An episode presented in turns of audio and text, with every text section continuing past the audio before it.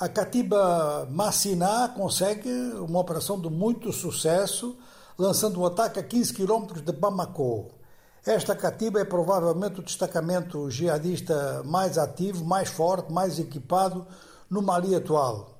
Ainda há pouco tempo conseguiu lançar um ataque uh, num checkpoint a 70 km da capital e agora a 15 km atacou nada mais, nada menos do que a base Cati, que é a principal base do exército maliano. É, no fundo, a sede do governo militar maliano e é lá dentro que mora o coronel Assim Goitá, que é o chefe desse governo militar, e mora também o ministro da Defesa. É considerada como uma fortaleza quase inexpugnável, enfim, em termos malianos, mas vê-se aqui que realmente os militares malianos têm dificuldades de cobrir os acessos às suas grandes unidades, ou seja, que ataques podem ser feitos com avanços que eventualmente podem ser até visualizados. Duas viaturas avançando em direção à base Cati e explodindo lá em frente não é algo que se possa fazer assim muito, muito em segredo. No máximo, alguém poderia deixar um saco se passasse por lá e se fosse eh, o indivíduo, mas eh, aqui há mesmo problemas sérios de segurança das instalações militares malianas.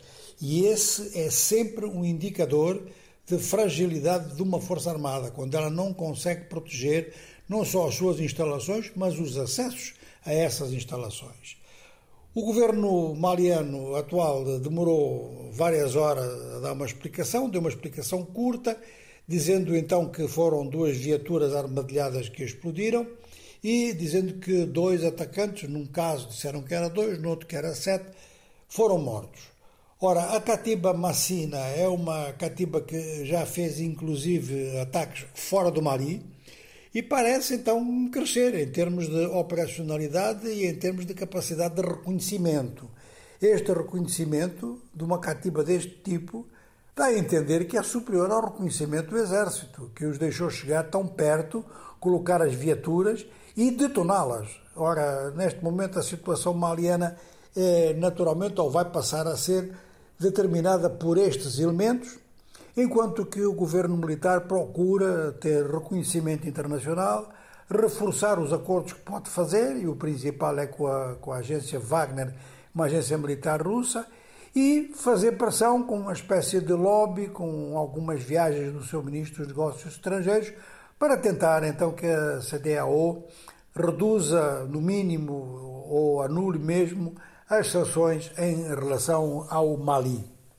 Bom, problemas de segurança também na Nigéria muito sérios estão a ser encarados agora de um ponto de vista que pode atingir muito mais do que os agressores. A maior parte dos últimos ataques feitos tanto por jihadistas, tipo Boko Haram na Nigéria, como por gangues que se multiplicam cada vez mais, esses ataques são feitos em, em, em moto ou motocicletas. Já se assistiram a ataques desses no Burkina Faso também.